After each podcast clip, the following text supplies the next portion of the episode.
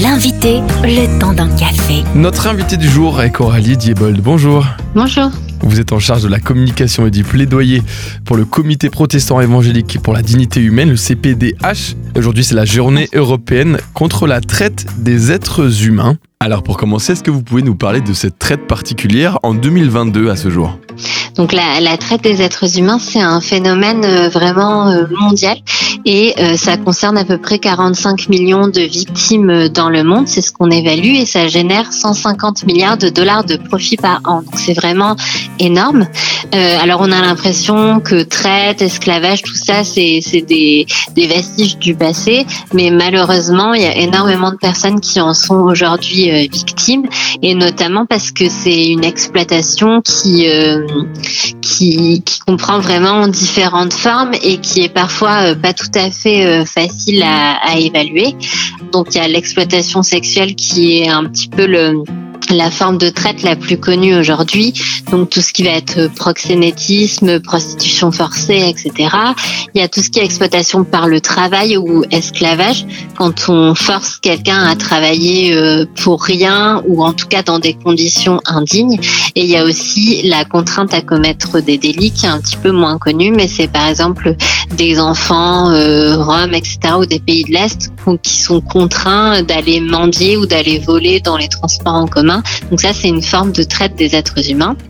Et effectivement, c'est, comme je disais, un phénomène extrêmement répandu et qui, qui, qui existe aussi euh, à côté de chez nous. Ça peut être euh, chez nos voisins euh, qui hébergent voilà, une, petite fille, par exemple, venue de l'étranger, de la famille, on ne sait pas trop. Et puis, au final, elle se retrouve dans une situation de servitude domestique, être obligée de faire des tâches domestiques enfermées toute la journée.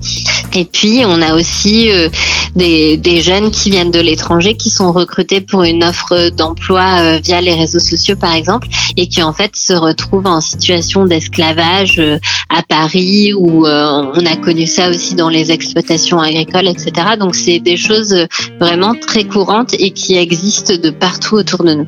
Alors concrètement, comment agir, que faire pour lutter contre cette traite des êtres humains? Alors euh, nous, ce qu'on propose au CPDH, donc effectivement, nous on travaille sur le plaidoyer avec d'autres associations pour euh, porter cette euh, la voix des, des, victimes auprès des pouvoirs publics.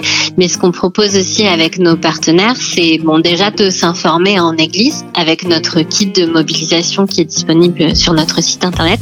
On peut s'informer, on peut lire ou écouter des témoignages de victimes pour bien comprendre ces phénomènes. Et après, on propose également de se former pour ceux qui voudraient aller plus loin, qui voudraient euh, savoir repérer, identifier les victimes et les accompagner. Donc avec euh, avec l'armée du salut, on propose effectivement de pouvoir vous former euh, euh, sur des, des, formations voilà, en plusieurs volets. Euh, et en termes de mobilisation, peut-être un peu plus tangible. Euh, avec A21 qui est notre association, on propose aussi de marcher des marches pour la liberté qui permettent de sensibiliser la, la population. Euh, voilà. Et puis ce qu'on ce qu'on peut proposer, c'est aussi euh, de bah, d'utiliser les réseaux sociaux hein, pour euh, pour sur ce sujet-là. Notamment, voilà, on peut alerter sur les chiffres en faisant des, des petits tweets ou des des des petits visuels sur Instagram qu'on propose dans notre kit qui permettent de faire connaître cette situation et, et de d'agir pour les victimes. Et pour plus d'informations, rendez-vous sur cpdh.org. Merci Coralie Diebold. Merci à vous. Retrouvez ce rendez-vous en replay sur farfm.com.